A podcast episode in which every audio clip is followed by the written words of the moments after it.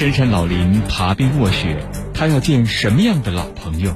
哎呀，看着他长大的，真的像孩子似的。念念不忘的新朋友会遭遇怎样的波折？听话哈，那过年吃的好吃的，对不对？下山途中又会有什么意外情况？那灯照一照，看看是小袍子，咋回事？不行啊，在这儿要车撞了咋办？过来车是不是？农民摄影师老万与野生动物的故事，铁坤马上讲述。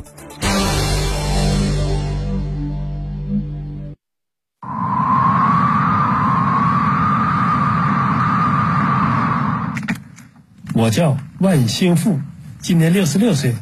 我喜欢在长白山拍摄野生动物，大家都叫我长白山老万。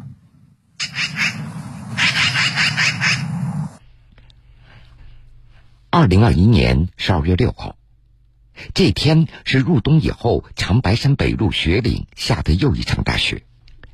一大早，六十六岁的万兴富趟了两个多小时的雪，终于进到了深山里。调试好拍摄设备，做好伪装，老万开始静静等待他的一个老朋友。老万要等的这个朋友，平日里难得一见，只有在大雪过后，偶尔才会出来觅食。想要见到他，除了要有耐心，还要靠运气。他已经没有吃的了，我估计可能要下山。今天的运气还不错，两个多小时以后，老朋友终于出现了。来了，平时哪这么好？平时都没那么好。闯入老万镜头的，就是国家一级保护野生动物长白山紫貂。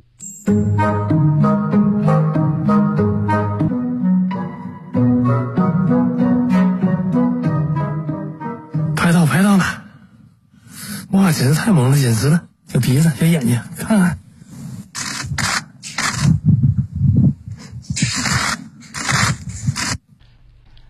老万在长白山追踪拍摄紫貂已经有五个年头了。从二零一七年第一次拍到野生紫貂以后，他给自己拍摄到的每一只紫貂都起了一个名字。小花围脖，这是第一个起的名字。你看花围脖，那个是个小爆点的。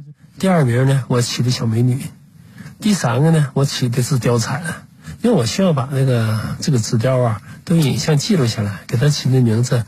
到底这里有多少只纸雕？在这些年，老万所拍摄的纸雕中，小花围脖出现的次数是最多的。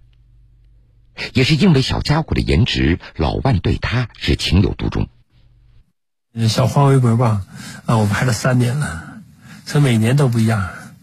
第一年他的那个少年，第二年呢尚在青年，第三年呢稍稍的壮年了，长得大粗粗一点了。哎呀，看着他长大的，真的像孩子似的。老万一直有一个梦想。就是想拍摄一部长白山野生动物的纪录片，紫貂将是他这一部纪录片当中的主角。这是老万献给家乡的一份礼物。长白山野生紫貂是我们吉林省、我家乡、我们长白山的一个亮丽的名片，我一定把它拍好。我就把这个拍的所有的野生动物啊，包括生态的东西，展现给咱们全国人民看一看。到我们家乡来旅游，也给我们家家乡创造经济效益。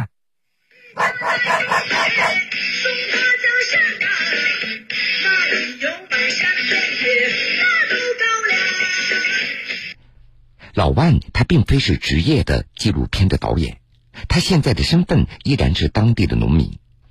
不过，在乡亲们的眼中，他这个农民爱折腾，地头种过菜，当过厂长，卖过砖，出国打工，干过厨师。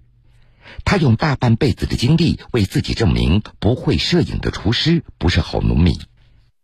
人就得折腾，你要不折腾，不落伍了吗？不折腾，脑袋就生锈了。你看我今年六十六了啊，但我现在特别特别年轻。我要拍一个不一样的镜头啊！五十八岁那年，老万喜欢上了摄影，从此一发不可收拾。长枪短炮，天上地下，爱折腾的老万在长白山摸爬滚打了七八年，他的摄影技术更加成熟了，同时也不乏优秀的作品。特别是老万所拍摄的紫貂，受到了很多网友的热捧。曾经的门外汉也成了野生动物摄影圈当中的大网红。现在他的全网粉丝已经达到了五百多万。这就是大自然。拍到可爱的镜头，给大家看一看。安装大炮，这是八百地教头。看到了，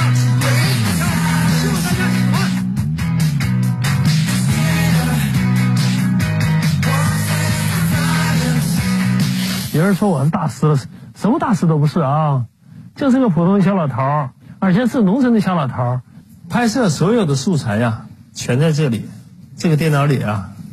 装了十二 T，我的影都是素材。在老万多年积累的海量拍摄的素材里，有一只是老万在拍摄中意外结识并且念念不忘的小可爱。我叫呼呼呼呼，一喊，哎，你看它不就出来了吗？就这个意思。你看我们镜头里边是不是狐狸就出来就跟着我？哎，刚才开始怕呀，狐狸害怕的时候吧，它后毛会立起来。这个小可爱是老万在拍摄过程当中，当时正在山脚觅食的一只野生狐狸。老万进山的时候，经常会遇到它，并且给它一点吃的。时间一长，狐狸对老万也就慢慢的放下了戒备。老万也给它取了一个名字，叫做糊糊。呜呼，它能辨别我的声音呢。我只要到那个位置一喊，它就从这大林子里就出来了，像跟屁虫似的。反正走一两公里，它就跟着我走。野外拍摄也是非常孤单的，经常一个人就要蹲守好长时间。胡胡偶尔他也会陪在老万的身边。老万在深山老林里，从此又多了一个不说话的朋友。听话哈，快过年吃点好吃的，对不对？嗯。虽然明知道狐狸听不懂人话，但是老万还是会和胡胡唠唠嗑。这是老万在长白山里找到的另外一种快乐。哎，哎，你跑哪去了？最近出没出去偷东西啊？哎，真的像一个小朋友似的，我和他对待对话。有时候他一些行为好像是听懂你话的。哎，就是我一个伴儿吧，嗯，特别有感情了。在长白山拍摄紫貂下山的路上，老万和助手发现路边有情况。那灯照一照，看看这小袍子咋回事？不行啊，在这儿要车撞怎么办？过来车是不是？原来，这是一只野生的狍子，因为雪天路滑，在穿越公路的时候摔伤了。老万担心过往的车辆会撞到狍子，赶紧将它抱进了车里。坐车吧啊！啊。行行行啊！刚才看着好像没有外伤，看看吧，待会儿回去看看，好好检查检查。因为野生的就是野生的，啊，放回去。如果放到救护站里边去呢，也是可以的。嗯。如果不行，我们就送到救护站。嗯。啊，嗯。听话啊！好嘞，走吧。嗯。老万联系了当地的野生动物救护站，相关工作人员很快也就赶了过来。已经劈了腿了，这个你你把他把眼睛给我捂上一会儿了，捂上眼睛哈。眼睛我我现在捂不上怎么办呢？腿要把住啊！我踹死，哎呀，看。经过检查，这是一只一岁多的狍子，受伤不是很严重，不过需要治疗一段时间才能够放归大自然。这这边没问题，这边没问题吧？嗯，这是就是这边劈了胯了，是吧？劈了胯了，嗯。那同龄的袍子问题不大啊，那你接相助就行了，这就放心了。嗯，他这里啊还有三个伴儿被救助的，你看这三个袍子还在那里呢，也有一个劈腿的，你看有个伴儿还有好一点哈，嗯，不会那么害怕了。休整两天以后，老万又进山了。由于连日的大雪，他担心狐狸糊糊找不到食物。所以他特地给胡胡带着他爱吃的鸡架。呜呼！去年开春以后，胡胡就进到了大山里。老万他听护林员说，说胡胡前不久就下山了，所以老万非常期待见到这久别的朋友。平时我喊两嗓子，一般情况下他就会出来，有时候不在的时候出去偷小鸡儿去了。呼呼，在胡胡可能出现的林子里转悠了好久，老万的嗓子都快要喊哑了，不过却一直没有见到狐狸的影子。呼呼，呼呼，呼呼，难道胡胡真的是下山偷鸡没有回来吗？老万决定找一找狐狸活动的脚印儿，不过一无所获。这样的情况以前从来没有出现过，所以老万有一点担心。他给附近的护林员打了一个电话：“哎，老王，哎，哎，我这这怎么没看着糊糊呢？啊，糊糊，听他们说吃了个死老鼠死了，哎呀，怎么搞的这是？不知道啊，听说吃了个死老鼠啊，那也没办法，怪可惜的。哎呀，这个能不能，气死了！什么时候还来呀，王老师？我不去。唉，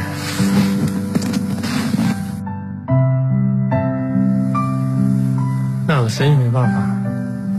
走吧，只能回去了。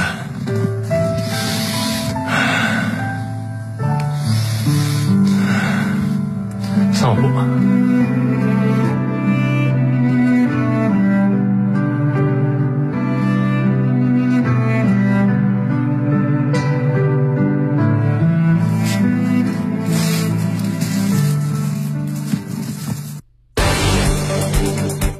朝思暮想的老朋友，老万能否见到？这是刚走的空调脚印儿，看大雪封山，老朋友会不会遭遇不测？就是为了让他安全的过冬，不被冻死，不被饿死。农民摄影师老万与野生动物的故事，铁坤继续讲述。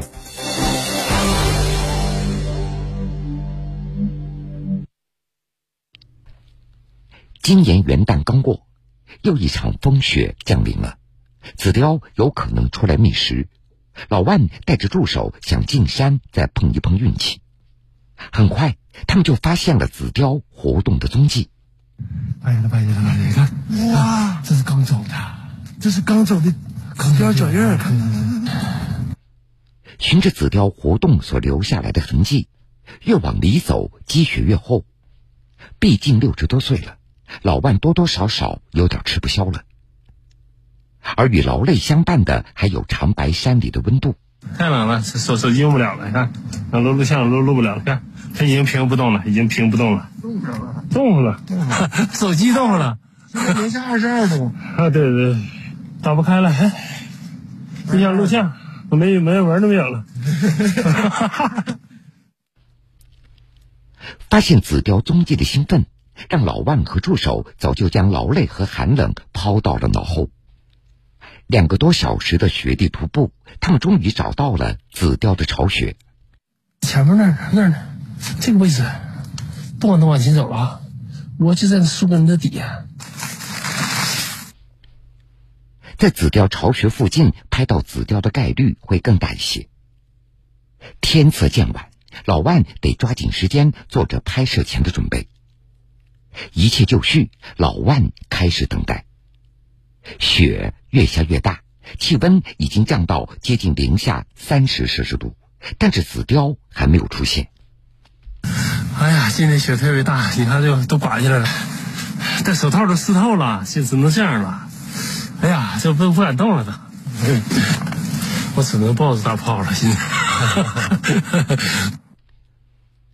并不是每一次等待都有结果。老万今天来的这一片林子，从去年到现在，他已经来过四次了，但是一直都没有拍到紫貂。今天也太冷了，如果今天拍不到，我们过两天再来。失望而归的老万，他担心紫貂，特别是小花围脖会不会重演狐狸的不幸。每年这时候都下山了，雪下这么大呀，我就担心这个貂没有吃的了。哎，饿死怎么办呢？老万决定去野生动物救护站看看，看看狍子恢复的怎么样了。上次我抱的狍子，现在怎么样了？还行，还行啊，恢复的恢复的相当不错啊。来，爬爬爬爬，认认不认识我了？来，认不认识我了？哎呀，真好，真好，真好！看到狍子在救护站生活的还不错，老万也非常高兴。他也习惯性的给他取了一个名字，叫做跑跑。其实我看着啊，这个非常亲切。哎，小跑跑过来，来来来来来。救护站里还有被救助的狐狸、鹤等这些受过伤的野生动物，他们都是附近的村民和护林员发现之后所送过来的。之前救护站救助的几只狍子已经放归大自然了。跑跑和另外一只狍子因为还小，救护站担心过早放归，它们在大雪天会难以觅食，所以决定再暂养一段时间。跑跑，我们走了啊！完了以后，等放生的时候，我再过来啊，再看你。临近二零二二年的春节，老万的心里还是放不下紫貂、小花围脖。给紫貂放点食物，这个挂到这个地方哈，便于它咱说玩耍。实际上呢，也是保持它的这一个野性。还有，再给它再给它放点松塔啊，放松塔啊。嗯，紫貂也吃呀，小鸟也能吃，小松鼠啥的哈。啊，对对对，随便了，他们都饿了，谁愿意吃谁吃，多放两个。王建平是这一片的护林员，每次大雪过后，他都会来到山里。给紫貂和其他野生动物投喂一些食物，很多人因此都叫她紫貂大嫂。给他放几个松子，那个雪特别大的时候，完了他也是没有吃的了，然后上我家去了。我那松子是饭店旅店嘛，对。然后他就把那个仓库里的东西都给偷吃了，对。那个冻梨他都吃呢，鱼、肉、鸡都给偷吃了。后来我一看哈，他是饿了，没有食物吃了。然后我就定时的就给他送，给他送的哈，哎，时间长了都熟悉了。好比说，要是 我我这个过了这个点儿不给他送吃的哈，他就爬窗户来找我，来找我要。王艳平在雪天投喂紫貂已经有好几年了，不过有些网友不怎么赞同他的做法，认为他破坏了物竞天择的自然规律。那你要不给他东西？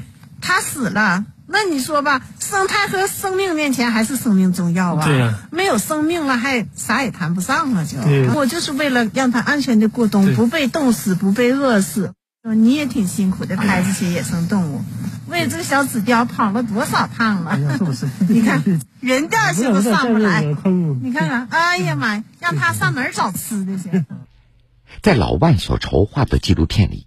更多像紫貂大嫂王艳萍这样的普通人与长白山野生动物的故事，会是他的纪录片当中的重要一部分。我现在当个业余的农民记者，业余的，你真棒。对，嗯，在王艳萍的指引下，老万他再次发现了新的紫貂活动的印记。这是紫貂的这是今天早上刚过的，这是？对。昨天晚上下了雪吗？下雪，今天早晨刚过的，刚过的，对。这个快来了，快来了。嗯。有了王艳平给出的指引，老万和助手王德明开始安营扎寨，做着各种准备。老万下定决心，一定要拍到紫貂最新的活动状态。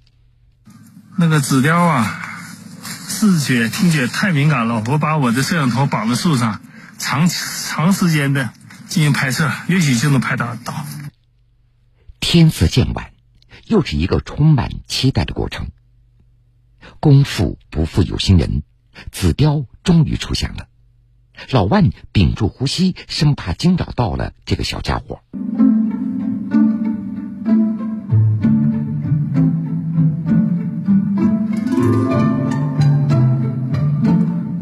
有点像小黄鱼儿。出现的紫貂正是老万最喜欢的老朋友小花围脖，而且老万还有了一个新发现。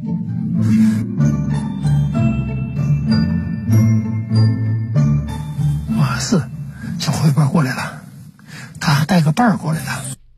意外的收获，老万非常兴奋。这是他今年第一次拍到紫貂，他决定留在山里，第二天继续拍摄更多的素材。紫貂最终也没有辜负老万的等待，它再次出现了。拍档，拍档，拍档，这是去年的小花围脖回来了。白天的摄影条件好，老万和助手能够更加清晰的看到小花围脖将近一年的变化。你看，看，看，看，去年拍的花围脖，对，是他回来了。啊，你看这点儿，就像围个小围脖一样。嗯，对呀。而且它的毛毛质特别好，我就看着它，我看着它就开心啊。你看还那么精神啊？嗯，还那样啊？对呀。那比去年好像毛色颜色重了一点。老万追踪拍摄的小花围脖长大了，而他的纪录片的梦想还在继续。如今，在老万的身边也有了越来越多的伙伴，因为同样的梦想，大家。聚在了一起。我是五零后，他是八零后，七零七，这是八零后，九零后，他是来自浙江啊，这都是和我一起玩的，而且宣传我们自己的家乡。最想拍一个纪录片，我就想上央视。他变成了一个少年了，但我还是曾经那个少年。我还是从前那个少年，没有一丝丝改变。时间只不过是考验，种在心中信念丝毫未减。